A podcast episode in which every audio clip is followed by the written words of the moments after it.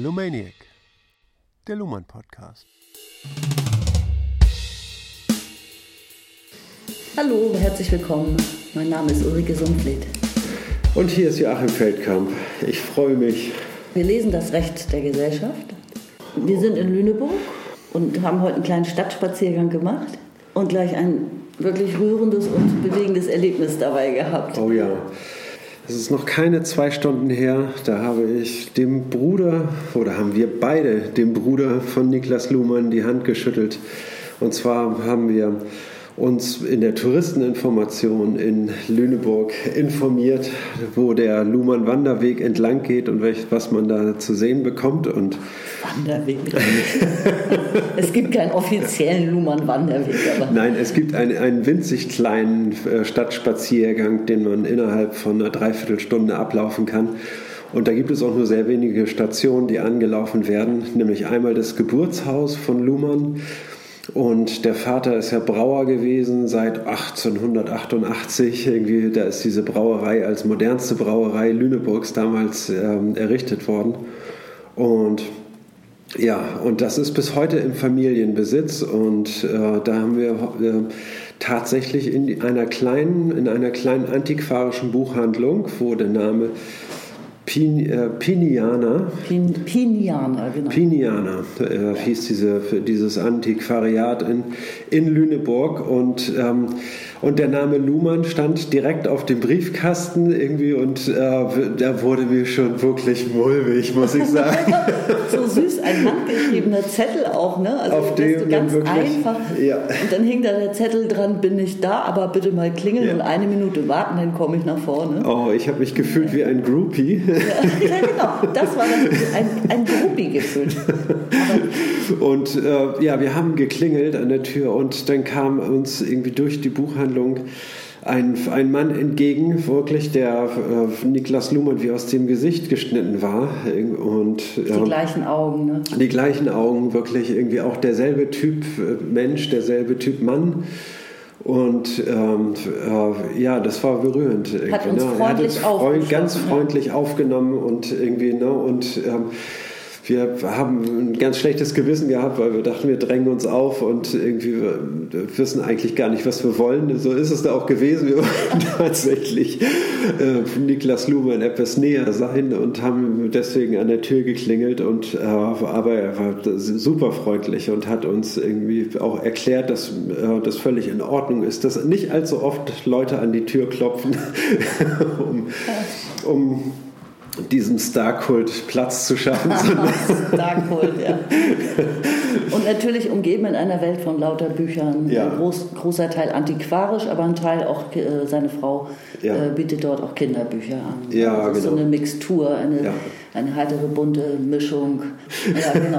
so einen alten Schinken noch 20 Euro. Und so manche Anekdote haben wir da erfahren irgendwie. Wir haben heute erfahren, dass Luhmann schon im Kindesalter irgendwie ein, ein System entwickelt hat, wie man armen Kindern helfen kann. hat eine, eine Groschensammlung ähm, aufgemacht, wo dann die reicheren Kinder Geld reintun, was dann den Ärmeren zugutekommen soll. Zehn Pfennig, ne? Zehn Pfennige, ja. Und die vierte Klasse übersprungen, das wusste ich auch noch gar nicht. Oh ja. Ja, genau. Und dann sind wir auf den wirklich den Schulweg Luhmanns, irgendwie sein Gymnasium, irgendwie wo er als, als äh, Jugendlicher zur Schule gegangen ist. Diesen Weg sind wir abgegangen. Wunderschön. Jeden Tag an der Ilmenau. Also ein romantischer Ort.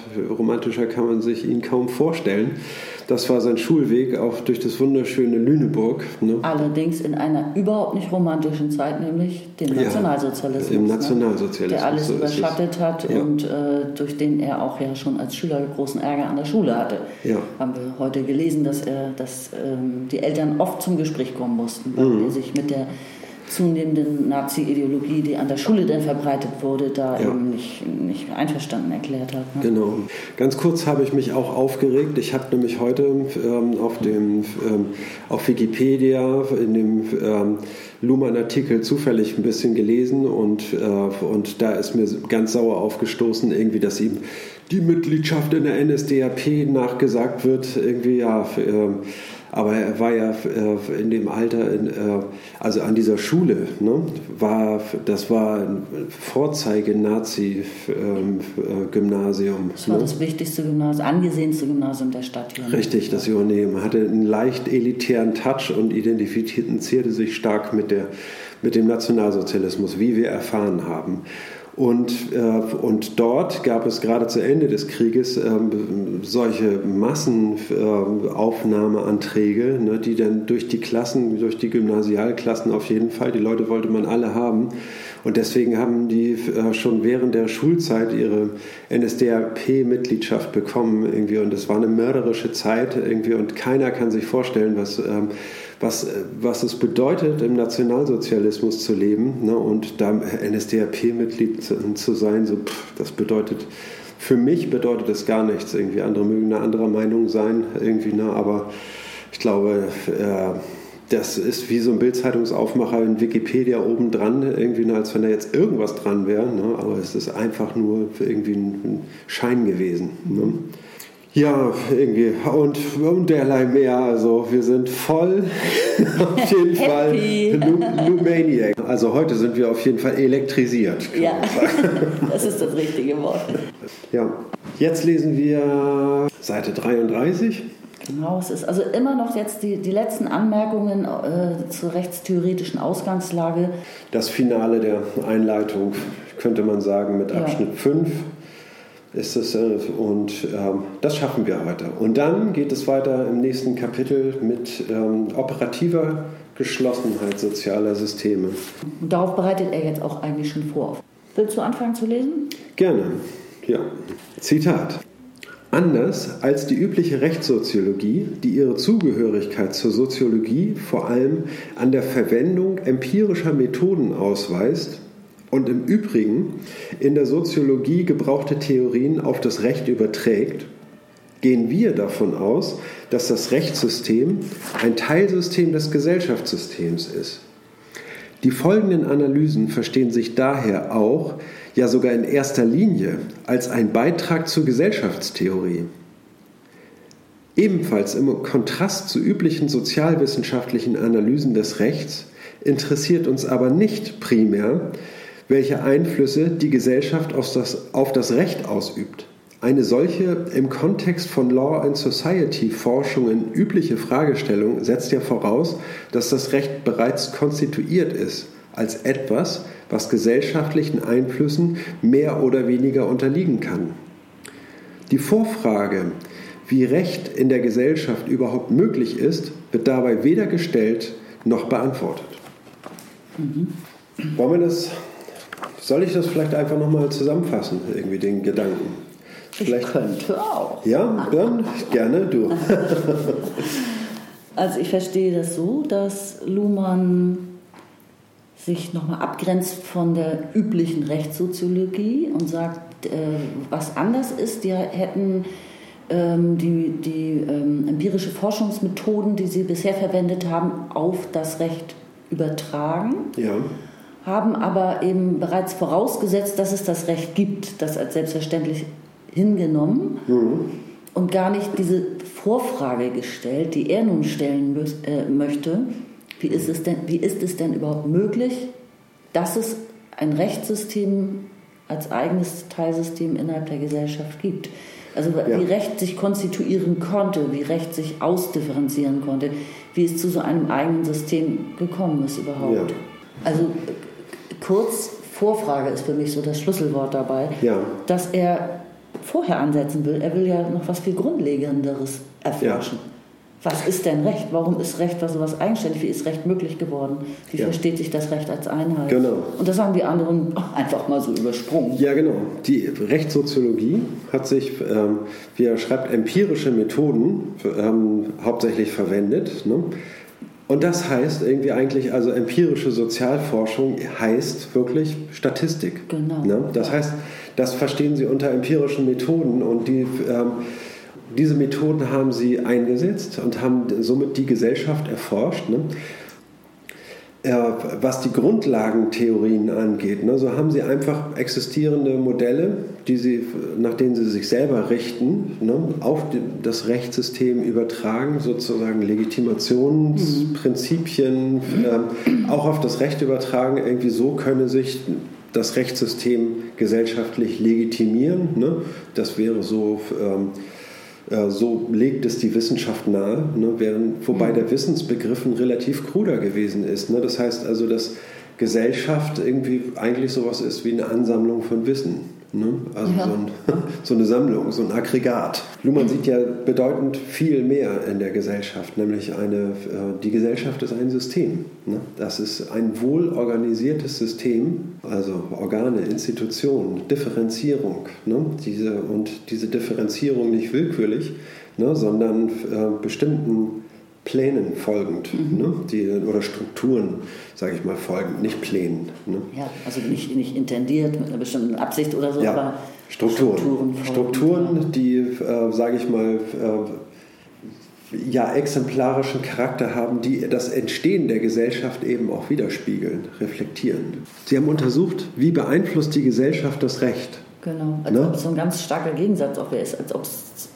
weiß ich nicht, zwei total verschiedene Gegenstände wären. Ne? Ja, ja. Und die müssen ja zusammen Gesellschaft, Gesellschaft und Recht irgendwie noch, und das äh, unter einen Hut zu bringen und dabei völlig ignorieren, dass ja das Recht ein Teil der Gesellschaft ist genau. ne? und den aus der Gesellschaft hervorgebracht wird irgendwie, und ähm, mit denselben Prinzipien der Gesellschaft operiert. Ne? Genau. Das ähm, da greife ich schon vor, ne? aber es geht vor allen Dingen darum, dass diese ähm, dass diese Sozialforschung, welche das Recht betrachtet, im Gegensatz zur Gesellschaft und den Einfluss der Gesellschaft auf das Recht äh, untersucht, die setzt voraus, dass es dieses Recht vorher schon gab. Ne?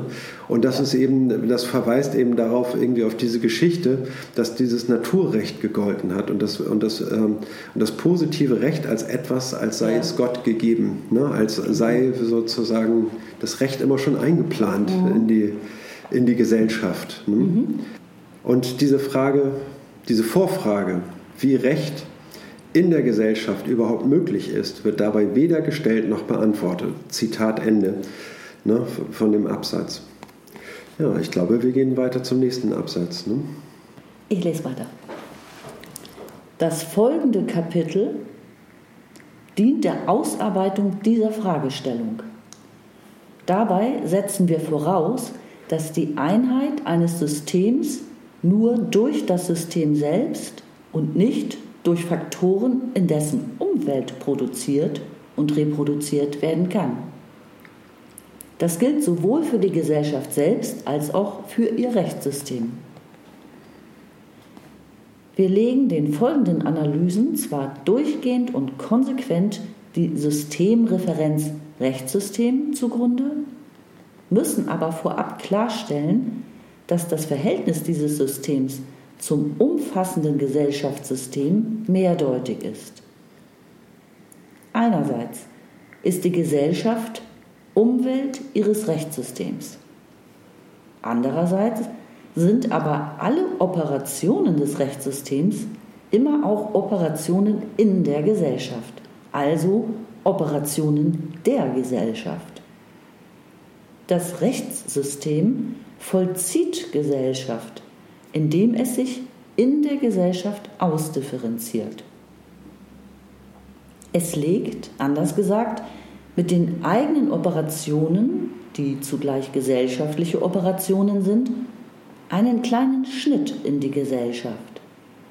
Und erst dadurch entsteht in der Gesellschaft eine gesellschaftsinterne Umwelt des Rechts sodass man daraufhin fragen kann, wie Einflüsse dieser Umwelt auf das Recht ausgeübt werden können, ohne dass dies dazu führte, dass Recht und Gesellschaft nicht mehr zu unterscheiden sind.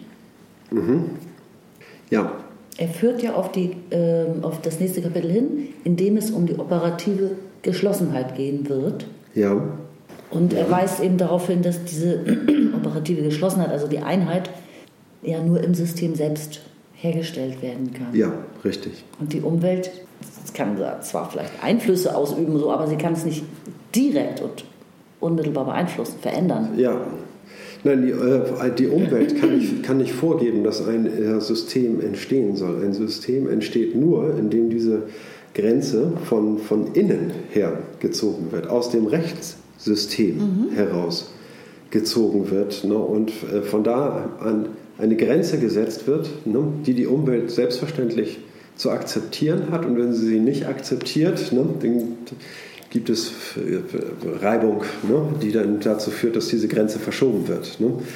Und aber, äh, aber die Grenzziehung, ne, der, äh, ich sag mal, des Movens ist auf jeden Fall auf Seite des Systems. Ne. Das System grenzt sich zur Umwelt ab. Ne. Und jetzt Richtig, ja. muss, äh, kommt aber folgendes Problem hinzu. Ne? Also äh, ganz klar, wir gehen der Frage nach, wie ist das Recht in der Gesellschaft möglich? Wie ist es überhaupt möglich? Ne? Und äh, kommen dann darauf, irgendwie ja, dass die Gesellschaft, was ist die Gesellschaft? Ne? Die Gesellschaft, sagt Luhmann, ist auch ein System. Ne? Und dieses System, was sind denn die gesellschaftsspezifischen Prozesse und Strukturen, die die Gesellschaft bereitstellt, kann man sich fragen. Ja, die Gesellschaft stellt immer so eine Art Hintergrund dar und vor allen Dingen stellt die Gesellschaft die Möglichkeit der Kommunikation zur Verfügung. Und zwar Kommunikation im allgemeinsten Sinne, das heißt die Verwendung von Sprache und das Kommunizieren durch Dialoge, ne, indem wir uns gegenseitig ja. Mitteilungen geben und ähm, ja. diese Mitteilungen interpretieren ne, und, ähm, und darauf reagieren. Ne. Es gibt ja so einen äh, Zyklus äh, Mitteilung, Information, Verstehen. Das ne? kommt hier auch gleich noch. Genau, das ist der basale Operationstyp der Kommunikation überhaupt und der wird durch die Gesellschaft bereitgestellt. Ja, ne? und der existiert vor allem überall gleichermaßen. Ja. Es gibt keinen Unterschied es gibt keine Kommunikationen, die, äh, die, die dieses Schema nicht äh, beinhalten würden, genau. sozusagen. Ja. Egal in welchem ja. Bereich der ja. Gesellschaft. Richtig. Das ist der Grundtyp. Ja, es geht weiter, sage ich mal. Es, sind nicht nur, es ist nicht nur diese basale Operation, die durch die Gesellschaft zur Verfügung gestellt wird, aber er sagt, Luhmanns Gesellschaftsbegriff ist auf jeden Fall mit der Kommunikation überhaupt zutiefst verknüpft. Ne? Das heißt also, die Gesellschaftstheorie, die er zur Verfügung stellt, ist eine Kommunikationstheorie. Genau. Und deswegen ist natürlich, äh, sind auch die Grenzen der Kommunikation mit den Grenzen der Gesellschaft deckungsgleich. Ne? Das ist per Definition so. Darauf ne? läuft es dann hinaus. Ja, ja. Ne? Ich finde selbst das Wort zu verknüpft nicht stark genug.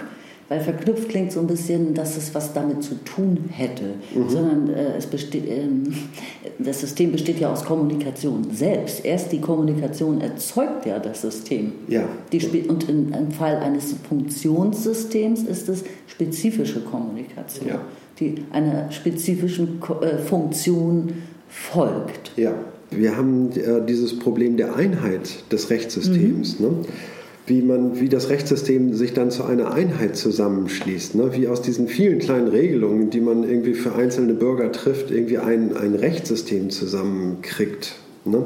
Ja. Das entsteht natürlich dann durch die Institutionen, durch die Rechtsinstitutionen, ne? die eben diesen Rechtsanspruch durchsetzen. Hm? Dadurch wird die ähm, wird die Einheit des Rechtssystems gesetzt. Aber wie machen die das? Ne? Was, ist die, ähm, was ist dabei die Vorgehensweise? Bevor wir das beantworten, müssen wir einfach sagen, irgendwie egal wie, die, wie diese Einheit des Rechtssystems gesetzt wird, irgendwie, sie muss folgendes Stadium durchlaufen, nämlich sich zunächst mal findet sich das Rechtssystem in der Gesellschaft und ist ein Teilsystem der Gesellschaft. Außerhalb des Rechtssystems wird kommuniziert, innerhalb des Rechtssystems wird kommuniziert. Ne?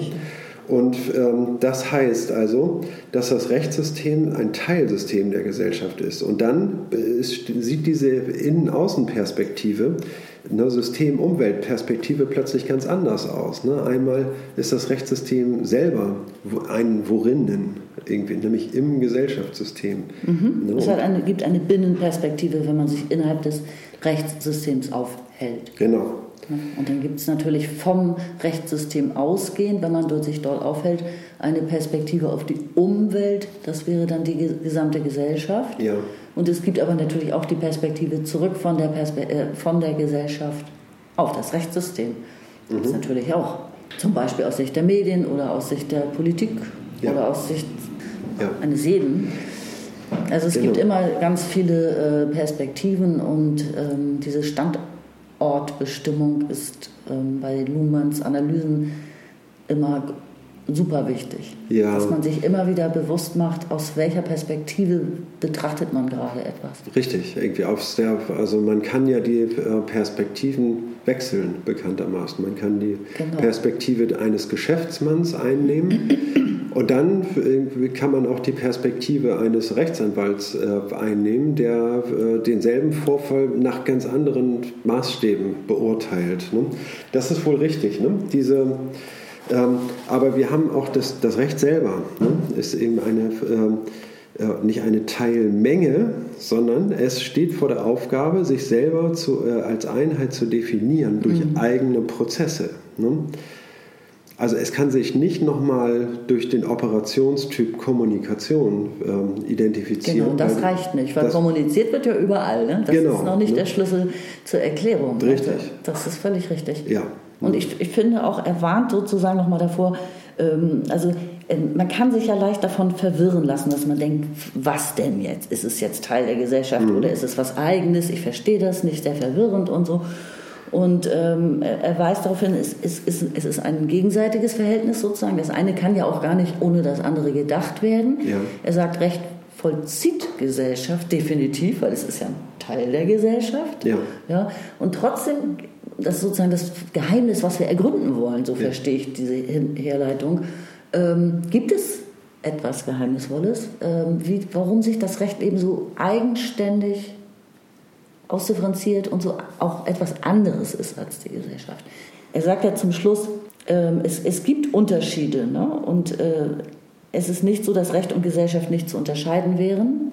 Ähm, ja, also naja, also wir fragen, wenn wir aus der Binnenperspektive des Rechts fragen, ne, wie, der, äh, wie diese Wechselwirkung zwischen Gesellschaft und Recht äh, beschrieben werden kann, wenn wir gewissen Fragestellungen danach gehen, ne, dann ist es eben möglich, dass die Grenze zwischen Recht und Gesellschaft völlig verschwimmt. Ne, und dieser äh, das darf natürlich nicht passieren, sondern, nicht passieren. Ne, sondern diese, äh, indem wir nach den Grenzen fragen, müssen die Grenzen klarer werden. Ne? Und wir haben ja bei diesen Moralbegriffen, ne, wenn wir äh, etwas moralisch begründen durch eine Wertvorstellung ne, ja. und zum Beispiel den, Wert, den Wert der Freiheit verwenden, um etwas zu begründen. Ne, und dann scheint uns erstmal alles plausibel. Ne? Aber wenn wir dann nachfragen in den Begriff der Freiheit hinein, was ist denn eigentlich Freiheit? Was mhm. meinen wir mit Freiheit? Und ihn analysieren, ne? dann stellen wir fest, irgendwie, oh, der Begriff entgleitet uns und damit verschwimmt die Grenze. Ne? Damit so ein Effekt nicht eintritt, irgendwie muss dieser, mhm. wie soll man sagen, dieser Frage muss eine äh, Begründung standhalten. Ne? Wenn wir ja. nach der Einheit fragen, müssen wir nach der Einheit fragen dürfen, ohne dass uns das Rechtssystem dabei entgleitet. Ne? Weißt du, woran mich das erinnert? An diese typischen Workshops äh, in aller Welt, an jeder Uni, überall äh, läuft das so ab. Also es wird ein Begriff genannt oder so, oder auch ein Satz, eine Fragestellung und so. Und dann kriegen alle ihre bunten Kärtchen und den äh, dicken Filzstift und sollen dazu aufschreiben, was ihnen dazu einfällt oder was ihnen wichtig ist oder ja, was sie ja, verbessern ja, möchten. Und bei Freiheit wäre das so ein Ding. Es würden jetzt eben wahnsinnig, man packt das, ordnet das dann so ein bisschen thematisch äh, zueinander, was zusammengehört und so, ja. würden dann wahnsinnig viele Leute da ihre Karten an die Flipchart mhm. pinnen. Freiheit bedeutet, ne, und dann kommen verschiedenste Aspekte und so weiter. Mhm. Aber drei Stunden lang fragt eben niemand, was ist Freiheit? Ja. Ne? Ist die, die, Grund, die Vorfrage wird nicht gestellt. Ja, richtig. Ja. Es wird einfach vorausgesetzt. Es wird vorausgesetzt, genau. Und bei moralischen Begriffen meinen wir uns das eben auch leisten zu können, irgendwie. Ne? Da sitzen wir quasi mit auf einem hohen Ross irgendwie, ne? wenn wir moralische Werte vertreten, irgendwie dann kann uns eigentlich auch keiner was. Ne? Also wir müssen das nochmal klar machen. Ne? Wir müssen, äh, wir sagen, die Gesellschaft ist ein System. Das Recht ist ein System im System. Und, also das Recht ist einerseits Gesellschaft und andererseits ist die Gesellschaft die Umwelt. Jetzt fragen, was ist jetzt richtig? Wenn wir das Rechtssystem äh, in seiner Einheit betrachten, müssen wir auf jeden Fall die zweite Variante ne, wählen. Und zwar, dass die Gesellschaft Umwelt ja. des Rechtssystems ist. Ja, ne? Weil, man darf es nicht alleine denken. Man, äh, die, äh, wenn das Rechtssystem sozusagen diese Perspektive einnimmt, wir sind ja auch ein Teil der Gesellschaft, ja. ne? dann ähm, das ist nicht die operative Ebene des Rechts. Ne? Das ist die operative Ebene der Gesellschaft dann eben. Ne? Aber es ist eine Tatsache, ja. die man mit bedenken muss, betrachten muss, wenn man die Einheit des Rechtssystems wiederum ergründen möchte. Sicherlich. Ne? Sicherlich ist es so, dass ähm, äh, wenn wir äh, von dem Recht reden als eine Einheit. Ne? Ja. Dann sind wir darauf verwiesen, die, äh, die Rechtsdefinition quasi aus dem Rechtssystem zu entnehmen, damit wir überhaupt wissen, womit wir, ähm, also wir müssen die Binnenperspektive des Rechtssystems einnehmen und müssen dann die Gesellschaft als Umwelt verstehen, obwohl es tatsächlich so ist, dass sie auch ein Teil der äh, Gesellschaft ist. Ne? Das heißt also, dass die in spezifischer Art und Weise Prozesse organisiert sind. Ne? Und da liegt eben die Besonderheit darauf irgendwie, ne? nicht auf, auf der Kommunikation, was die Grundstruktur ist, ne? sondern auf die Spezifikation der Kommunikation. Ja. Das ist die ähm, Ebene, auf der typisch juristisch geredet wird, inhaltlich geredet wird, ne? die Besonderheit. Ne? Genau. Und jetzt greifst du aber wirklich voraus. Jetzt greife ich voraus. Ne? Das heißt also, dass in, die, in der juristischen Kommunikation ganz spezifische Erwartungshaltungen anzutreffen sind, die man außerhalb des Rechtssystems sofort nicht mehr antrifft. Mhm. Ne? Und diese Besonderheit der ähm, ähm, das ist die Binnenperspektive, sage ich mal, das, ähm, in dem das Rechtssystem arbeitet ne, und in dem es funktioniert, nämlich irgendwie Recht spricht, irgendwie was auch seine Aufgabe ist, seiner Funktion entspricht. Okay. Ich lese weiter. Auf Seite 34, den Abschnitt unten. Die darin liegende Problematik der zweideutigen Beziehung von Recht und Gesellschaft wird klar, wenn man von einem strikt operativen Ansatz ausgeht. Das heißt, die Einheit eines Systems, und das schließt Strukturen und Grenzen des Systems ein, wird durch die Operationen des Systems produziert und reproduziert. Wir werden auch von operativer Geschlossenheit des Systems sprechen.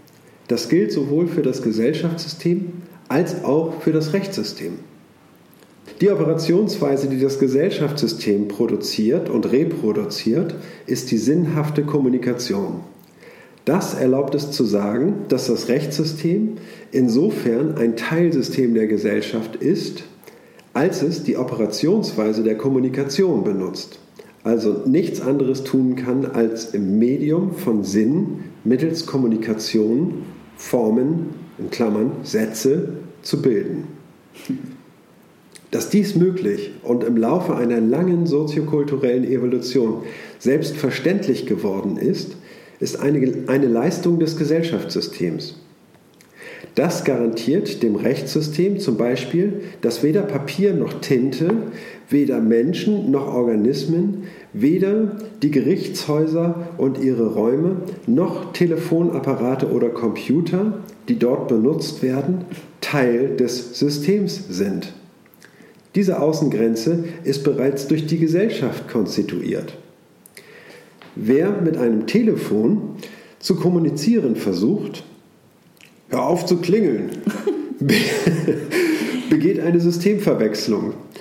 Denn man kann nur mittels eines Telefons kommunizieren und nicht mit einem Telefon. Okay. Hier klingt ein herrlich trockener Humor mal wieder an. Ich liebe diese Sätze. Ja. Hör auf zu klingeln. sofort. Du bleibst jetzt hier und zwar sofort. Das ist ein schöner ja. Absatz, finde ich. Da ähm, steckt viel drin. Genau. Wir haben also äh, nochmal irgendwie die Funktionsweise der Gesellschaft ist die sinnhafte Kommunikation. Mhm. Ne? Und die Gesellschaft stellt nicht nur, ähm, wie soll man sagen, die Sprache zur Verfügung und genau. die Strukturen der Sprache, ne? sondern die Gesellschaft stellt eben auch noch weitere Strukturen zur Verfügung, indem zum Beispiel normative Erwartungen, wie ein Gespräch anzufangen und, äh, und einzuleiten ist, irgendwie damit, damit es tatsächlich stattfindet. Ne? Wie man, äh, also als erstes geht es damit los, dass man jetzt nicht zu einer unchristlichen Zeit aufkreuzt und irgendwas äh, besprechen will, sondern irgendwie, dass man wartet, irgendwie, ne, bis äh, in dem Haus gefrühstückt wurde ne, und dann darf man, äh, darf man klingeln. So, und, ähm, und losschnattern. Und dann eine, nach einer freundlichen Begrüßung darf man äh, eine Frage äh, formulieren, so in der Art. Ne? Das sind Strukturen, die die Gesellschaft bereithält, Erwartungen, um Kommunikation zu ermöglichen. Mhm.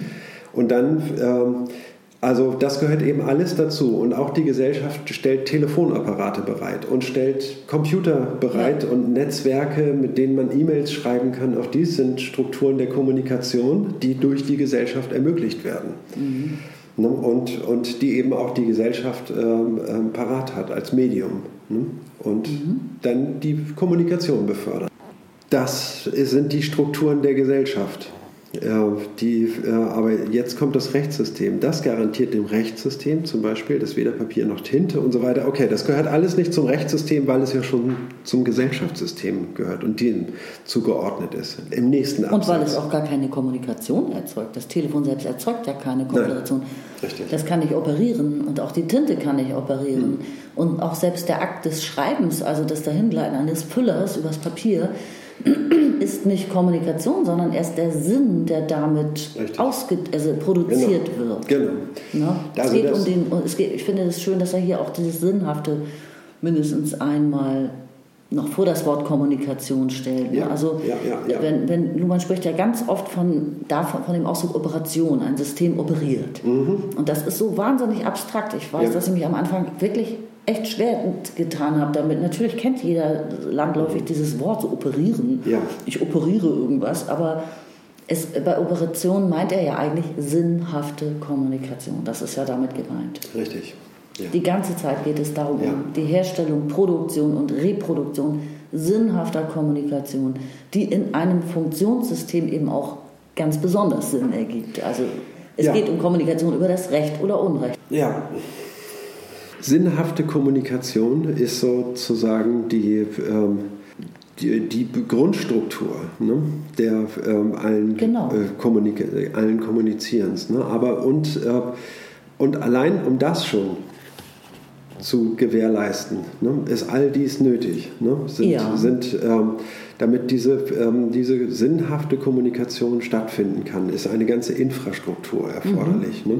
technische Infrastruktur erforderlich, um die sinnhafte Kommunikation zu ermöglichen.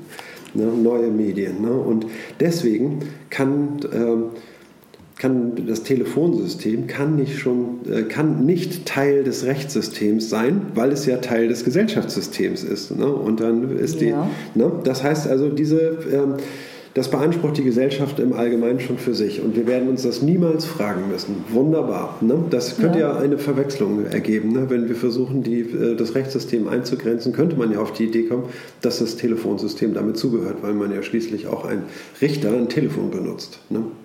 Ja, könnte man. ne? Also nur mal so.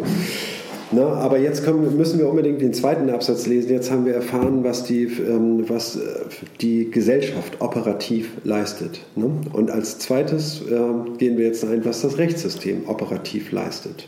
Richtig. Ich möchte, möchte, auch noch was anmerken. Ja. Ähm, er spricht ja von der soziokulturellen Evolution, dass sie schon so, uns erscheint das eben so selbstverständlich. Er weist noch mal darauf hin, wir operieren im Medium von Sinn und bilden dann mittels Kommunikation Formen, mhm. Sätze, nämlich meint er eigentlich. Das ist ja auch gar nicht selbstverständlich, dass es überhaupt dahin gekommen ist, ne? dass wir überhaupt das Richtig. Sprache erfunden haben und, und so weiter, das Alphabet und Sätze bilden können und so, und so weiter. Ja. Also das alles nehmen wir heute als selbstverständlich hin, aber das ist die, die ganze Vorgeschichte sozusagen. Ja. Das ist das, womit wir, was erstmal überhaupt entwickelt werden musste, damit wir Sinn erzeugen können ja. in der Kommunikation. Genau, dass, dass diese Strukturen entstehen konnten. Ne? Weil man mal so wirklich drüber nachdenkt und alles mit einbezieht, was einem einfällt, was dazu erforderlich auch ist, dann stellt man fest, das ist ganz ungewöhnlich, da über sowas nachzudenken. Ne? Wir benutzen die Kommunikation, aber wir stellen uns nicht ja. die Frage, wieso, woher kommt das genau. eigentlich? Ne? Wie es ist, ist wie möglich? Luft holen für dich, genau. wie Luft holen. Wann ja. denkt man drüber nach? Aber ich bin, ja, ne? sorry. Und diese, das ist entstanden in einem, diese Strukturen sind entstanden in einem wirklich nicht 100, nicht 500, nicht 1000, sondern 15.000 bis äh, eine Million Jahre langen Evolutionsprozess. Mhm. In, diesem, in einem so langen Prozess die, ähm, sind die Möglichkeiten der Kommunikation entstanden. Ne? Also sie sind, ja. Ich möchte fast sagen, ebenso spezifisch wie der genetische Code, in der, der in, einem, äh, in einer Zelle gespeichert ist, in einem Zellkern, in der DNA, möchte ich sagen, irgendwie äh, ebenso spezifisch sind die ähm, Möglichkeiten der Kommunikation, die Möglichkeiten der Vernetzung zugeschnitten auf den ähm, äh, und dass dieser äh, dass Kommunikation ein hochkomplexes äh, System ist, was, ähm, ähm, was sehr viele Untersuchungsmöglichkeiten bereitstellt und keineswegs so einfach ist, wie vielleicht die Linguistik oder sich das vorgestellt hat. Mhm. Ne? Dass man irgendwie mit einfachen Grundunterscheidungen vielleicht irgendwie schon begreifen würde, was die Sprache ist. Irgendwie, ne? Das alles gilt natürlich. Ne? Und na, aber das ist, äh, wie soll man sagen, nur ein, ein kleiner Bodensatz ne, von, mhm. äh, von Strukturen, die tatsächlich erforderlich sind, um, um Kommunikation zu ermöglichen. Genau, wir haben ja mal von Yuval Noah, Noah oh ja. Harari, ja. eine kurze Geschichte der Menschheit, das ja. haben wir mal zusammen gelesen und äh, haben uns ja auch so gefreut über die Beschreibung, weil die so schön greifbar ist. Ähm, mhm. Der Quantensprung in der Evolution, das ist ungefähr erst 30.000 Jahre her, dass Menschen anders als Tiere ähm, so kommunizieren können, dass sie auch äh, Sachverhalte, die gar nicht existieren, mhm. ähm, die sie sich aber vorstellen können, an andere weitergeben können. Also sozusagen Ideen formulieren können. Ideen ja? formulieren, richtig. Ich also, hatte dieses schöne Beispiel, glaube ich, heute habe ich einen Löwen gesehen. Ja, das, ja. War, also, das sagt jemand in, in der Höhle vor 30.000 Jahren. Mhm. Und der Löwe spaziert ja in dem Moment nicht vorbei. Niemand kann ihn ja. sehen. Erstmal erzählt er was aus der Vergangenheit. Und dann sagt er noch, und morgen, Leute, werden wir ihn jagen. ja? Also er baut eine Idee auf, eine Zukunftsidee sozusagen. Und das ist ein Quantensprung in der Evolution, weil Tiere das bis heute in dem Ausmaße eben nicht können. Ne? Mhm. Also die können eher sagen... Nicht von einer Situation abstrahieren ne? und, ähm, und einen Plan für die Zukunft ent entwickeln. Ne? Das ist die Entstehung der Zeit sozusagen. Ne? Das, das, das auseinander von, von Situationen abstrahieren können und äh, eine, eine vorgestellte Situation vom morgigen Tag irgendwie... Ähm, projizieren zu können und mit anderen kommunizieren zu können, so dass man verstanden wird. Hm? Genau, also ja. zumindest die Entstehung der Zeit nachweislich sozusagen durch alte Höhlenzeichnungen mhm. und so. Ne? Ungefähr seit 30.000 Jahren. Ja. Also eine sehr gute Buchempfehlung, Harari, eine kurze Geschichte der Menschheit. Der Menschheit ja, es heißt gibt schon Nachfolgebücher von ja, ihm mittlerweile. Ja. Aber dieses Buch haben wir, haben wir tatsächlich zusammen gelesen und haben uns wirklich sehr amüsiert. Also spielt Luhmann sehr gut bei her ne, und zeigt auch eben, äh, was äh, Ulrike eben angesprochen hat, die Evolution des Gesellschaftssystems oder des Kommunikationssystems ja. ne, illustriert das sehr schön, was diese Evolution bedeutet, welche Schwierigkeiten dort gemeistert wurden im Laufe dieser Evolution. Ich würde gerne wieder zurückkommen zur, äh, zum Rechtssystem. Okay, Seite 35, letzter Absatz. Das Rechtssystem operiert also in der Form von Kommunikation im Schutz von Grenzen, die durch die Gesellschaft gezogen sind. Es muss dann freilich das, was als spezifisch rechtliche Kommunikation im System zu behandeln ist, besonders markieren. Auch dieses Thema wird uns ausführlich beschäftigen. Im Augenblick interessiert nur, dass wir mit Hilfe dieser Theorie operativ geschlossener Systeme eine Position erreichen, die jenseits eines Streites liegt, der die Semiotik und Sprachanalyse seit langem beschäftigt hat. Und zwar auch in Anwendung auf das Recht. Was Zeichen bzw. Sprache betrifft, hatte die französische auf Saussure zurückgehende Tradition eher strukturalistische Aspekte betont. Die amerikanische auf Peirce zurückgehende Tradition dagegen pragmatische Aspekte. Im einen Falle lag das Schwergewicht auf den strukturellen Zwängen, denen die sprachliche Zeichenverwendung ausgesetzt ist, in Klammern was immer die Philosophen zum Beispiel als Autonomie des Denkens für sich reklamieren. Im anderen Falle lag der Akzent auf der Intention des Sprechers, auf den Speech Acts im Sinne von Austin and, und Searle. Ja. Zitat Ende. Oh ja, hier ist viel Name-Dropping angesagt ja. und ähm, das wird es etwas schwierig machen, uns durch diesen Absatz durchzubeißen. Mhm. Ja, das heißt also, in der, ähm, das Rechtssystem operiert innerhalb der Grenzen des Gesellschaft, äh, der Gesellschaft und steht vor der Notwendigkeit, die Spezifität ihrer, der eigenen Operationsweisen ähm, deutlich zu machen. Deutlich zu machen. Zu markieren, ne? Genau, und auch für sich zu reklamieren. Ne? Mhm. Ne? Das sind äh, unsere Formen irgendwie ne? und deren Geltung ähm, bitten wir zu berücksichtigen, wenn man in das Gesellschafts-, äh, in das Rechtssystem eintritt. Ne? Dann ist die Form, die da an den mhm. Tag gelegt wird, unbedingt zu würdigen. Ne? Also das ist da, ähm, das wird eingefordert. Ne? Was ist das Spezifische? Hm. Wie können wir das untersuchen? Da gibt es verschiedene ähm, soziologische Theorien, also oder ja, sind es soziologische Theorien eigentlich ja und nein? Ne? Also da gibt es dann diese ähm, einmal die Semiotik, die durch ähm, Zeichenlehre, ne? Heißt die, das? Ja, die Lehre äh, von den Zeichen.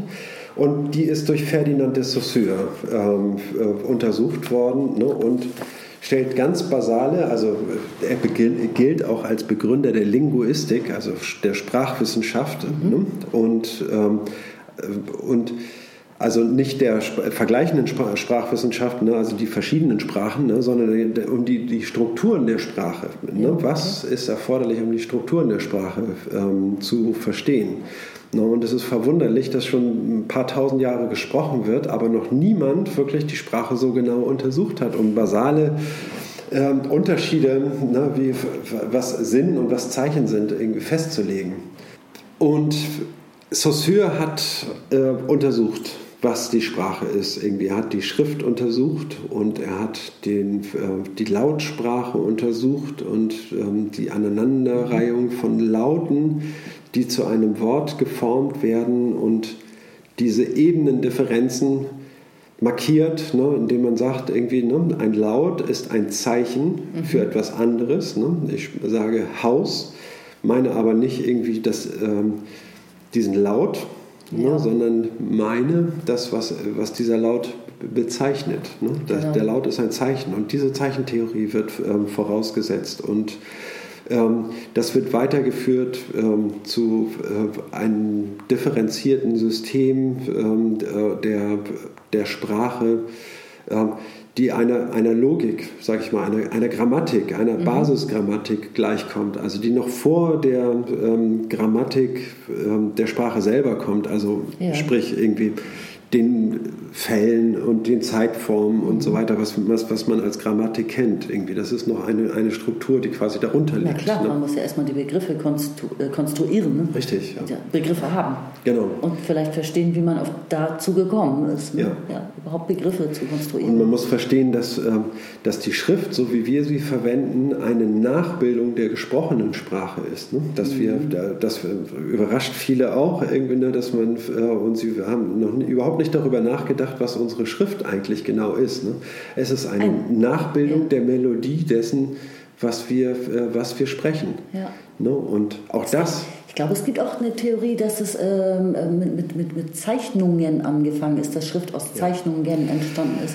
Richtig, das nennt man die ähm, Physei- und Tessei-Konzeption der Sprache. Hm? Das haben glaube ich, mal gehabt, ne? ja. in einer anderen Runde. Richtig, also dass man von einem physikalischen Substrat ähm, ausgeht, mhm. was, was bezeichnet werden soll. Ne? Und das, äh, das Einzige, was bezeichnet werden kann, quasi, ist ein äh, äh, physikalisches Substrat und der, die Art und Weise, wie es bezeichnet wird, ist, indem man ein, versucht, es abzubilden auf ein Stück Papier. Richtig. Ne? Und so kommt man zu einem Schriftzeichen, ne, was äh, wie ein Bild ist. Ne, und, äh, und der andere versteht, aber äh, wir haben uns eigentlich über die Funktion der Sprache nicht wirklich, ähm, also die Funktion der Schrift dann nicht wirklich ähm, genau angesehen. Ne? Und es gibt eben die andere Möglichkeit, dass man eben ganz einfach ne, versucht, die Laute, die wir bei der Sprache verwenden, in Zeichen zu gießen und dann diese Zeichen so aneinander zu, zu reihen, dass wir diesen Laut nachbilden können. Ne? Wir haben diesen mhm. Hauchlaut, Haus. Ne? Das beginnt mit einem Hauch und dann kommt offenbar ein A und ein A, U, A, U. Okay, dann muss das U, ne? das U ist sozusagen ein, ein weiterer Laut, den wir zur Verfügung haben. Und dann kommt dieses zischende S. Ne? Und das ist, äh, machen wir dann wie eine Schlange. Mhm. Ne? Und wenn man das aneinander reiht, irgendwie dann können wir mit der Schrift den Laut nachbilden, so dass der, ihn, der andere ihn nachsprechen ja, kann ja. und diesen Satz erneut formulieren kann. Sehr raffiniert. Ne? Da, denn damit ist alles, was man sagen kann, außer, automatisch schreibbar. Ne? Und man braucht mhm. keine Zeichen zu verabreden. Ne? Dieses Dreieck, das steht für Windmühle und dieses Dreieck, das steht jetzt für, für äh, für Krieger oder so. Ne? Genau. Das, das braucht man alles nicht mehr, sondern man kann einfach das, was man spricht, verschriftlichen. Genau, so ist es wahrscheinlich entstanden. Und davor könnte noch diese Theorie gestanden haben, dass, dass, von, dass man von der Zeichnung auf den Bedarf für kürzere Zeichen überhaupt gekommen ja. ist. Ja. Ne? Also wenn jeden Tag vor Löwen gewarnt werden muss, die frei herumstreunen ja, okay. und man immer so riesige Zeichnungen anfertigen muss, dass man sich immer überlegt, das, das, muss man in einem kürzeren Zeichen symbolisieren. Liegt sehr nah. Ähm, ja, genau. Ne, und diese, äh, das sind auf jeden Fall Fragestellungen der Semiotik und der, ähm, der Linguistik, ne, die Saussure behandelt hat. Ne. Aber es gibt eben auch noch eine andere Theorie, die sich auch mit den Strukturen der, mit den spezifischen Strukturen des Rechts Systems auseinandersetzt ne, oder sich damit beschäftigt hat oder etwas Grundlegendes dazu meint, beitragen zu können. Und das ist eben diese pragmatische Herangehensweise, mhm. die von ähm, Charles Sander Peirce ähm, begründet wurde. Ne, der ist ein ähm, amerikanischer ähm, ja, Soziologe und ähm, diese Sprechakttheorie, sage ich mal, die ähm, dort angeführt wird, die geht eben davon aus, dass ähm, eine Äußerung, eine sprachliche Äußerung, eine, eine Handlung ist, die nicht nur beschreibt oder so, sondern und äh, mit der man nicht nur irgendwie äh, sich verständigen will, die nicht dem Informationsaustausch mhm. dient, ne, sondern dass das Handlungen sind. Ja. Handlungen, die an sich etwas verändern. Hm? Die, eine, die eine Absicht verfolgen, ne? denen eine Intention zugrunde, zugrunde liegt. Genau, denen eine Intention zugrunde liegt, eine Handlungsintention, ne? da es eben mhm. Handlungen sind und Handlungen immer Intentionen unterliegen. Ne?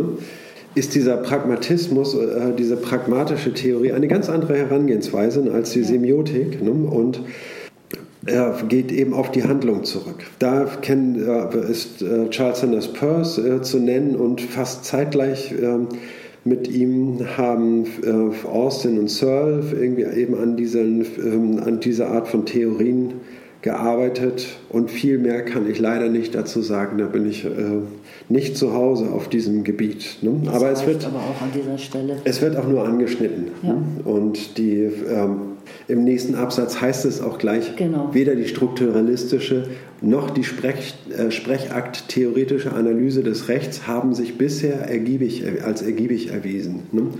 sagt Luhmann. Ne? Das heißt also, es lohnt sich in seinem Sinne äh, jetzt nicht sehr dem nachzugehen. Ne? So ist es also der folgende Absatz interpret nicht interpretiert ist, aber bewertet das jetzt ein bisschen, ne? die ja. bisherigen Theorien, die es da gibt, oder die soziologischen Theorien, die angewendet wurden, um das Rechtssystem zu ergründen. Ja, Richtig. Ne, das ne? kommt jetzt im nächsten Absatz. Genau.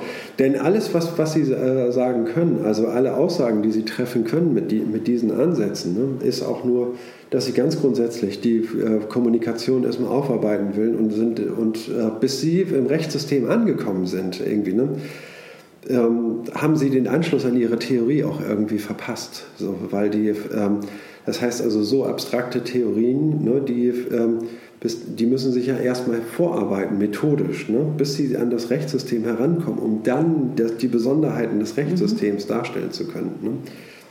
Das ist schwierig. Ne? Richtig, also, diese Theorien sind überhaupt nicht dafür äh, gebaut worden, um das Rechtssystem zu erkunden. Genau. Sondern ja. sind ganz allgemein äh, gebaut worden, um Phänomene, kommunikative Phänomene in der Gesellschaft ganz mhm. allgemein zu ergründen. Genau. So verstehe ich es. Und die Machart der Theorie ist äh, tatsächlich auch so, dass sie äh, wie die Mathematik ne, quasi mit Axiomen arbeitet, ne, mit Grundsätzen ne, mhm. die, und Grundideen, ne, an denen sie aufsetzen und von da an aufbauen ne, und sich methodisch immer durch Logik absichern, ne, dass, sie, äh, dass diese Theorien schlüssig bleiben. Ne, und sie folgen dem Satz irgendwie vom zu vermeidenden Widerspruch und so ne, und ja. bauen so sukzessive eine, eine Theorie auf. Ne, die äh, wie die Mathematik auch und, und, und jedes System von dieser Art irgendwie ähm, statisch bleibt. Ne? Zwar präzise, aber eben statisch ne? und eben für, äh, nicht interpretierbar, wenn es für Zwischen, um Zwischentöne geht. Ne? Mhm. Nächster Absatz. Okay, ja, gut. Seite 36. Weder die strukturalistische noch die sprechakttheoretische Analyse des Rechts haben sich bisher als ergiebig erwiesen. Es ist ja klar, dass der Jurist, was Phonologie, Syntax und so weiter betrifft, und hier liegen Hauptinteressen der Linguistik, die normale Sprache verwendet, durchsetzt nur mit einigen Spezialausdrücken oder mit Worten, die im juristischen Diskurs einen von der Umgangssprache abweichenden Sinn annehmen. Rein von der Sprache her gesehen käme man nie auf die Idee, den juristischen Diskurs für autonom oder für ein operativ geschlossenes System zu halten. Und er findet ja auch in der Gesellschaft statt. Das Problem ist nur, dass man ihn oft nicht verstehen kann, wenn man nicht speziell dafür geschult ist. Und das schließt nicht nur Sinnverstehen ein, sondern auch und erst recht das Verstehen der Intention und der Folgen bestimmter Mitteilungen. Ich glaube, wir müssen weiterlesen. Ne? Kann man ja, fast sagen. Der Gedanke ja. ist noch nicht ja. rund, so finde ich. Mhm. Jetzt folgt nämlich, nächster Absatz, erst der Übergang von einer sprachtheoretischen, linguistischen zu einer kommunikationstheoretischen Analyse eröffnet für die Rechtstheorie und die Rechtssoziologie den Zugang zu den sie interessierenden Problemen. Das relativiert dann auch die Tragweite der Kontroverse zwischen Strukturalisten und Sprechakttheoretikern. Beide Seiten dieses Streites erfassen ja nur Teilaspekte des Phänomens. Weder Mitteilungshandlungen noch Strukturen sind für Kommunikationen entbehrlich, aber die Kommunikation selbst ist nicht auf das Mitteilungshandeln zu reduzieren. Sie umfasst auch Information und Verstehen. Und zwischen Struktur und Operation besteht ein zirkuläres Verhältnis derart, dass Strukturen nur durch diejenigen Operationen aufgebaut und variiert werden können, die ihrerseits durch die Strukturen spezifiziert werden. In beiden Hinsichten ist die Theorie des operativ geschlossenen Kommunikationssystems Gesellschaft die umfassendere Theorie. Und wenn man das Rechtssystem als ein Teilsystem des Gesellschaftssystems auffasst, sind damit sowohl pragmatische als auch strukturalistische Dominanzprätensionen ausgeschlossen. Dann können wir jetzt den letzten Absatz auch noch mitnehmen, denn er macht den Deckel drauf. Okay. Ob eine solche Theorie noch als Soziologie oder als Rechtssoziologie firmieren kann, wenn sie auf diese Weise in rechtstheoretische, sprachtheoretische und semiologische Streitfragen eingreift, können wir getrost offen lassen. Eine Soziologie dieses Typs arbeitet so stark im Rahmen interdisziplinärer Verpflichtungen, dass eine fachliche Zuordnung ohnehin wenig bewirken, bewirken würde. Besagen würde. Ja. Oh, besagen würde. Ja. Es kommt vor allem darauf an, Abstraktionsschritte zu wagen, die in der Soziologie selbst derzeit wenig Ermutigung finden. Mhm. Ende. Ja. Absatz. Also, ähm, diese sprachtheoretischen Untersuchungen Ne? Die äh, Saussure und, äh, und eben auch die äh, Pragmatisten Peirce, mhm. Searle, Austin ähm, geleistet haben, ne? sind von ihrer Art her so, dass sie ähm, einen, äh, einen Zugang schaffen. Hm? Aber Luhmann sagt irgendwie, die Spezifität der, der Rechtskommunikation hm? ja. wird, in den, ähm, wird in dem Rechtssystem ja selber geschaffen. Und zwar durch ihr Operieren. Ne?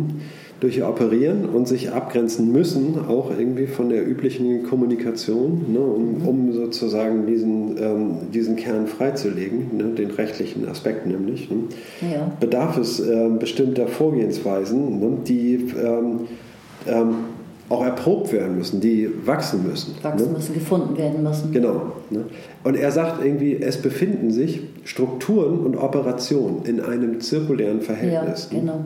Das heißt also, die äh, Strukturen, die Operation folgt bestimmten Strukturen und die Strukturen definieren die Operationen und die Operationen folgen Strukturen und die Strukturen definieren und so weiter. Ja. Ne? Das heißt also, wir befinden uns in einem ähm, ähm, in einem Formungsprozess, in dem sich diese, ähm, diese Spezifität ausdifferenziert. Ne? Und, die, äh, und, und zwar in einem zirkulären Verhältnis. Ja. Und dem kann man natürlich nicht gerecht werden, wenn man derart hierarchische Strukturen aufbaut, ne? die, von, die quasi von Axiomen ausgehen und eine, äh, wie soll man sagen, die Sprache definieren als ein, äh, innerhalb einer gewissen Logik. Ne? Die man dann auch als gegeben hinnehmen muss. Ne? Und da kann, kann die, diese Theorien lassen nämlich nichts Zirkuläres zu. Innerhalb einer wissenschaftlichen Theorie diesen Typs, ne? also von Axiomen wie Mathematik aufbauen, ja. ne? sind Zirkelschlüsse äh, nicht zulässig. Ne? Eine Definition ist keine Definition, wenn das zu definierende in der Definition enthalten ist. Ne?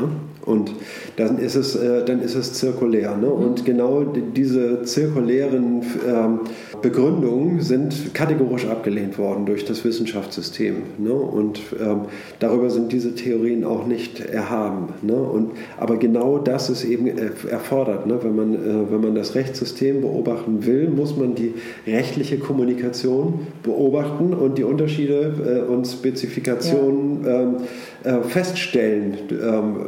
Ne, und die Differenzen. Die, Differ ne? die Differenzen feststellen. Ja. Ne? Sie müssen beobachtbar sein. Ja. Das ist die Forderung, das ist die Absicherung, die äh, Luhmann einfordert. Alles, was wir systemtheoretisch sagen, muss beobachtbar sein, ne? weil das ist die Absicherung der Theorie. Mhm. Ne?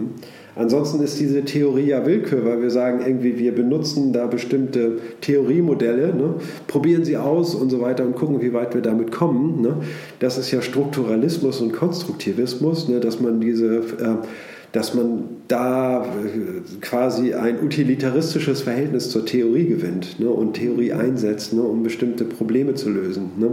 Das lässt sich nur dadurch legitimieren, dass das, was man, was, die Schlüsse, die man, ähm, die man zieht, ne, dass sich die auch empirisch beobachten lassen. Dann ist es wiederum legitim. Ne, und das, ist, äh, das muss sichergestellt sein. Ne. Okay sagt er. Ne? Also wir brauchen uns eigentlich um diese äh, Ansätze, die ähm, ähm, Peirce und, und Saussure dort gemacht haben. Irgendwie darum braucht man sich eigentlich ähm, nicht ähm, zu sorgen, irgendwie, dass, die, dass sie nicht zu ihrem Recht kämen. Genau, es geht nicht ähm, darum, dass die nicht zu würdigen oder so, aber sie ja. erfüllen jetzt nicht das, äh, die Funktion, die Luhmann gerade äh, an, von einer Theorie ja. äh, erwartet. Genau. Ja. Sie helfen an anderer Stelle, helfen sie weiter, genau. ne, um Problem, äh, Probleme zu lösen, aber an dieser Stelle ne, äh, eben nicht, wenn es darum geht, irgendwie die Einheit des Rechts zu, zu definieren. Eine Kritik äh, fügt er hier schon ein, ähm, was dieses, diese Reduktion auf das Mitteilungshandeln mhm. von Kommunikation betrifft. Da sagt er, ja. das ist äh, nicht richtig. Ja? Genau. Kommunikation umfasst eben nicht nur die Auch Mitteilung, Inform sondern Information und Verstehen. Dieses, ja. Diese Trias, ne? Genau. Mitteilung und Verstehen. Genau. Sollen wir das nochmal kurz sagen, was die, diese Dreiheit Information, Mitteilung, Verstehen, was, was ist? Willst du das nochmal? Ja, gerne. Wenn wir autopoetische, von autopoetischen Prozessen sprechen, dann sprechen wir von, äh, von einer Prozessstruktur, die äh, sich in einer Sequenzierung ähm, darstellt, und zwar in der Form, dass ein, dass, äh, ein System, ein autopoetisches System, ich bringe mal ganz normal die Definition, erzeugt die Elemente, aus denen es besteht, aus sich selbst heraus. Mhm. Das heißt also, und dieses System ist quasi dieser Prozess, ne, in ja. dem die Elemente, aus denen es besteht, äh, es selbst erzeugt. Ne. Auf die Art und Weise ist das System konstitutiv für sich selbst. Ne, und diese äh, Prozesse, sind, ähm, jetzt gucken wir uns ein System an ne, und äh, ein Organismus, ne, ein Organismus erzeugt seine, ähm, die Zellen, aus denen er besteht, aus sich selbst heraus. Ne, diese äh, Zellen wachsen. Und, ähm, aber die Sichtweise ist eben nicht so physiologisch und, wie soll man sagen, auf, das, auf die Zelle zu spezifizieren, weil das ein räumliches Phänomen ist, sondern Maturana äh, geht das von einer prozesshaften Betrachtung an. Er betrachtet nicht die Zelle, sondern die Prozesse, die diese Zelle ausführt. Und, Jetzt musst du kurz anmerken, Maturana ist derjenige, von dem diese Beobachtung stammt. Maturana ist derjenige, von dem die Theorie autopoetischer Systeme stammt, ja, richtig? Ein ne? Biologe. Ne? Ein Biologe ist er, richtig. Auf jeden Fall ein, ein biologischer Grundlagenforscher und der in, im Baum der Erkenntnis, das ist das Werk, in dem er das ausführt, die Theorie autopoetischer Systeme formuliert. So, und jetzt, äh, diese Prozesse sind auf Wiederholung angelegt. Ne? Und man kann eben äh, bei autopoetischen Systemen feststellen, dass diese Prozesse sich immer wiederholen. Ne? Und, ähm, und ähm, das Stattfinden eines Prozesses erhöht die Wahrscheinlichkeit, dass ein Nachfolgeprozess sich ähm, ähm etablieren wird. Und ja, das ist der ähm, also so werden die Elemente eines Systems erzeugt. Hm? Und reproduziert. Und reproduziert. Produziert und reproduziert. Genau. Und jetzt ist die Frage, okay, wenn wir Kommunikation ebenso als autopoetisches System verstehen wollen, dann müssen wir diese Analogie fortsetzen und müssen sagen, irgendwie, was sind jetzt die Elemente, die sich da selber produzieren? Genau, und da das sagt, ist der Punkt. Ja. Das ist der Punkt. So. Und jetzt, und, und Luhmann sagt irgendwie, ja, das ist die Kommunikation. Das heißt also, dass die Kommunikation sich in Teilprozesse zerlegen lassen muss, irgendwie in Elemente, mhm. ne, an denen gezeigt werden kann, dass sie sich reproduzieren. Und das sind die einzelnen Kommunikationen. Und die bestehen aus Mitteilung, Information und Verstehen. Das heißt, stellen wir uns einen Dialog vor, und dieser Dialog beginnt so, dass ich eine Mitteilung auffange ne, und, eine, äh, und diese Mitteilung, aus dieser Mitteilung eine Inf Information herausgewinne, ja. etwas herausdestilliere, eine, eine Information. So. Und diese Information baue ich in den Kontext ein, in den ich äh, diese Information interpretieren kann. Mhm. Und daraus ergibt sich eine, ein Spannungsfeld irgendwie. Ich habe eine Vorher-Nachher-Situation, nämlich ein vor, vor der Empfängnis der Information und nach der Empfängnis der Information. Und diese Vorher-Nachher-Differenz ergibt eine, ähm, ein Spannungsfeld, in dem sich, sage ich mal, das Potenzial für eine neue Mitteilung aufbaut, ne? indem ja. ich und, ähm, und die ich formuliere. Ne? Ja. Und dieser Prozess ist ähm, durch das Verstehen und wie bitte? Du hast jetzt Mitteilung und Information. Und durch das, durch das, Verstehen. Genau, aber ne? das Verstehen hast du sozusagen noch nicht. Doch, habe ich interpretiert, indem ich sage, die Information durch, ja. wird in den Kontext das eingebaut. meinst du mit ne? Verstehen? Das, ne? ist, das ist Verstehen. Ja, muss man nur deutlich nochmal auch ja. das Wortbild nutzen, finde ich jetzt. Ja, also man könnte ganz heideggerisch sagen, irgendwie ne, das Verstehen, etwas in den Stand bringen. Ne? Mhm. Das heißt, etwas in den Stand zu bringen, heißt es in eine. Äh, in eine reihende, in eine Perspektive einzuordnen, in eine reihende Optik, ne, die es mir ermöglicht, eine, äh, das, was ich, äh, diese Information in Relation zu, äh, zu seinem Umfeld, also zu, äh, zu seinem Kontext zu verstehen. Ja, hm? ich meine, also in eine Weltsicht irgendwie einzubauen. In eine Weltsicht, genau. Ja. Also das Verstehen ist ja auch nicht beobachtbar. Und es muss ja auch, wird ja auch eingebaut in die nicht beobachtbare oder auch sogar vergessene, vom Gedächtnis vergessene, äh, vollkommen individuelle Vorgeschichte des Empfängers der Nachricht mhm. und der Mitteilung. Ähm, und und miss, äh, verstehen kann ja auch Missverstehen bedeuten. Ja, es hat ja auch ein, also wie es verstanden wird, ist damit ja noch gar nicht ausgesagt. Ne? Also ja. das, äh, wie eine Information verstanden hat, ist davon völlig unberührt und kann, das genau. sind da sind, fangen die großen Missverständnisse an. Ja. Ich habe noch mal eine Frage. Es gibt ja kursiert ja dieses total berühmte Sender-Empfänger-Modell, ja. von dem immer alle reden, die irgendwie mal was mit Psychologie zu mit tun Kommunikationstheorie haben. Mit, mit Kommunikationstheorie, also ja. auch alle Führungskräfte-Trainings und so gibt es. Das ist, glaube ich, sehr, aber das ist eben alt, glaube ich. Mhm. Oder äh, kannst du dazu eigentlich was sagen? Also ist das jetzt Auf ein veraltetes Fall. Modell, Sender-Empfänger-Modell? Es, es, ist äh, veraltet, ja. Irgendwie das Sender-Empfänger-Modell in der Kommunikationstheorie ähm, hat äh, ist vor allen Dingen erstmal auch nur an, dem Mitteilung, an der Mitteilungshandlung orientiert. Ja. Ne? Das heißt also eine Mitteilung, da geht es nur noch darum, ob die äh, Intention des Sprechers irgendwie äh, gewahrt wurde. Ne? Genau. Und lässt außer Acht, dass, ähm, dass die psychischen Systeme ja völlig losgelöst voneinander in der Kommunikation sind. Luhmann geht sogar so weit zu sagen, irgendwie die psychischen Systeme, also die Kommunikanten, ja. ne, gehören zur Umwelt des Systems. Ne? Die, äh, die psychischen Systeme nehmen nicht an der Kommunikation teil, sondern die Kommunikation ist selber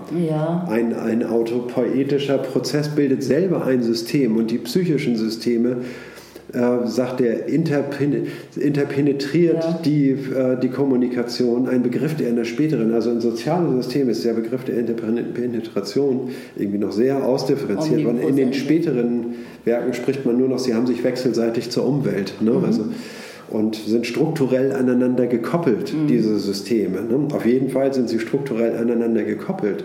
Nur die Prozesstypik ne, ist so spezifisch zwischen psychischen System und Kommunikationssystem, dass diese, die Operation des psychischen Systems auf keinen Fall an die Operation des Kommunikationssystems äh, anknüpfen können, wenn die Psyche Einfluss auf die Kommunikation nimmt, in dem Sinne, ne, dass aufgrund psychischer Disposition äh, Informationen äh, anders selektiert werden als, als Mitteilungen. Ne ist immer noch eine Transformation zwischen den äh, zwischen äh, wie soll man sagen, Operationen des, äh, des Kommunikationssystems und dem psychischen System sind erforderlich. Da sind Transformationen ja. erforderlich. Das heißt also, aus den Kommunikationen des Kommunikationssystems müssen wie soll man sagen, sind, können Irritationen des psychischen Systems auslösen. Ne? Die eine, äh, und diese Irritationen führen zu einer, äh, wie soll man sagen, abweichenden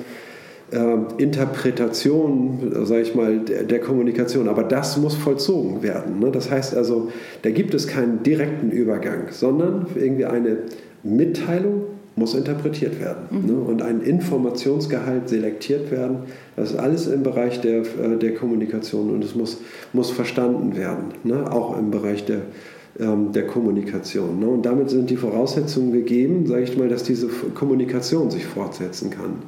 Ne? Diese Strukturen bleiben dabei bewahrt, trotz der Irritation der Kommunikation durch das psychische System. Oh, das ist jetzt aber schwierig.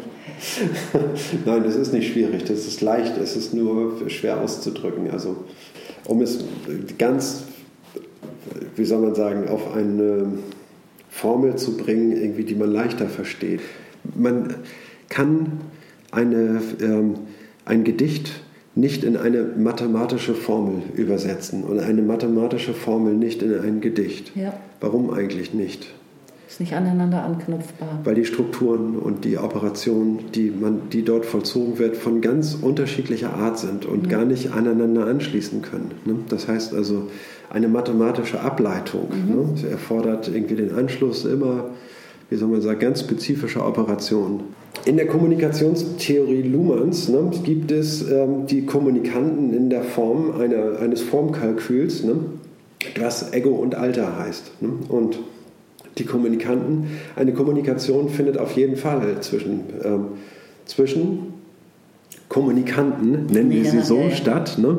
Und diese, äh, diese Position des Kommunikanten wird durch, in der Regel durch psychische Systeme, äh, sage ich mal, besetzt, irgendwie, ne? die irgendwie vorausgesetzt werden. Aber es ist so, dass dieses Subjekt äh, nicht zwangsläufig anwesend sein muss, ne? sondern auch eine, äh, ein Satz, der auf einem Zettel geschrieben steht, mhm. ne?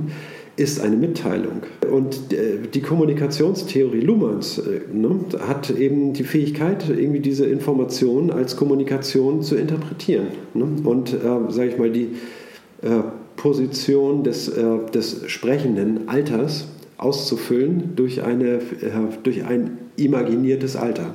Ne? Ja, das ist, die, ähm, das ist diese Logik. Auf das Subjekt verzichtet Luhmann ne, und sagt irgendwie, wir beobachten die Kommunikation und können zeigen, irgendwie, dass die Kommunikation ein lebendiger Prozess ist, der sich selber äh, am Laufen hält, wenn man ihn innerhalb, äh, nach gewissen Strukturen und Prinzipien versteht. Ne? Und diesen Prozess beobachten wir. Ne? Und da sind psychische Systeme tatsächlich nur untergeordnete Erscheinungen. Ne? Mhm, auf jeden Fall. Ebenso wie beim Sprechen der Organismus. Man braucht ja zum Sprechen auch eine Zunge. So, ne? Und das ist ja in der, in der ja. äh, äh, Kommunikationstheorie mhm. auch kein Thema. Nee, so, ne? Und ebenso sind die psychischen Systeme zwar notwendige Voraussetzungen, aber eben es ist keine ständig präsente Sinnressource, die man immer voraussetzen ja. muss, ne, sondern Kommunikation funktioniert ohne, durchaus ohne diese Sinnressource im Hintergrund. Also man könnte jetzt die, glaube ich, sehr beliebte Quizfrage anbringen zu Luhmanns Kommunikationstheorie. Wer kommuniziert? Fragezeichen. Und dann A, Menschen kommunizieren? Antwort B, Nein. die Kommunikation kommuniziert. Ja! C, was ist C? C gibt es aber, glaube ich, nicht. Ach so. Weißt du, C ist Morg vom Org kommuniziert oder so, weiß ich nicht. das ist nett. Aber ja. ich meine, wenn man jetzt eben antworten würde, Menschen kommunizieren, dann muss man nochmal zurück an den Anfang. Ja. Dann hat man es noch nicht verstanden. Ja. Aber das ist halt schon ein radikales Umdenken. Ne? Und ja. ich, ich, merke das auch, dass es mir selbst, im, obwohl ich mich auch schon jetzt seit Jahren mit Luhmann beschäftige, im alltäglichen Sprachgebrauch wirklich schwer fällt, das so von mir zu geben. Ich möchte auch wahnsinnig gerne immer von Menschen reden oder von ja. Personen oder Individuen und so. Ich bin schon voll äh, furchtsam, so wie, oh Gott, bloß nicht Menschen sagen. Ja, ja. Man stellt fest, wenn man sich mit Luhmanns Theorie auseinandersetzt, dass die Sprache, die man gewohnt ist genau. zu verwenden, ne, immer schon so viele Unterscheidungen und Frames enthält, ne, die einen dazu nötigen, in den alten Strukturen weiterzudenken und äh, sich eben nicht irgendwie, wenn man sich das einfach vornimmt, irgendwie radikal umzustrukturieren und jetzt nur noch systemtheoretisch zu denken, das ist schlechterdings unmöglich so. Ne? Das ist wirklich ein langwieriger Prozess. Ne, diesen äh, Gedanken immer wieder zu verstehen. Ne, man vergisst das ja auch wieder. Ne? Man denkt sich in einen komplizierten ja. Gedanken rein und denkt sich, jetzt habe ich es. Eine Woche später ist das wieder weg und man kann im Grunde genommen, äh, musste man seine Aufzeichnung wieder rausholen, irgendwie, um diesen Gedanken wieder zurückzuholen. Weil es im Alltag nicht mitläuft und so nicht gelebt wird, sprachlich vor allem auch nicht. Ne? Genau, ja. Also ich habe zum Beispiel, ich habe gerade äh, George Orwell 1984 nach, äh, nach dem Jahr 1984 zum ersten Mal wieder gelesen und da kommt ja dieses Neusprech drin vor. Mhm. Und äh, die Idee ist ja, also die Utopie ist ja von den Verrückten sozusagen in dem Buch von den, von den Bösen, eine Welt zu konzipieren, in der die alte Sprache auch ausgetilgt ist und nur noch Neusprech gesprochen und ja. auch vor allem gedacht wird. Ja? äh, dieses, genau. dieser, dieser, dieser, Satan sozusagen, Big Brother is watching you, der will darauf hinaus.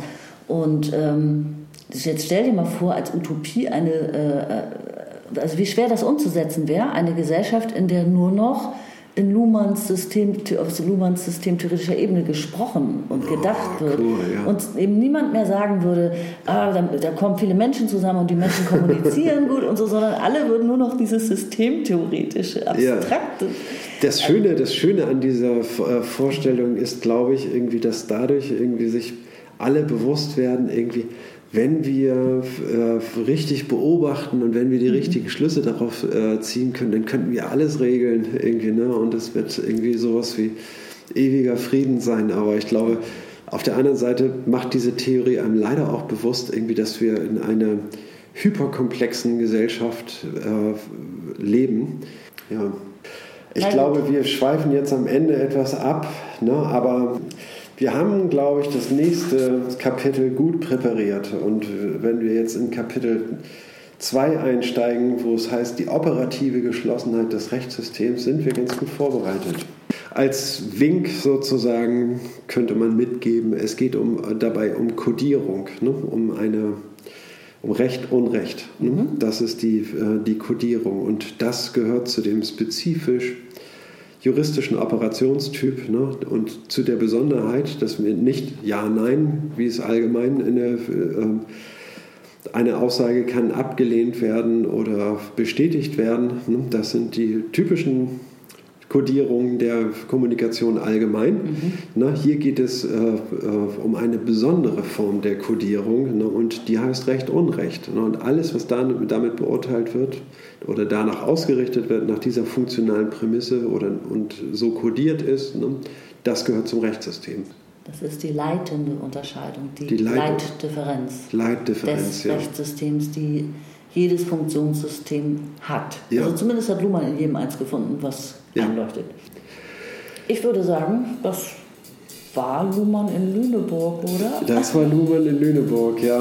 Herzliche Grüße aus der Heimat von Niklas Luhmann in die Welt. Ein großes Herz.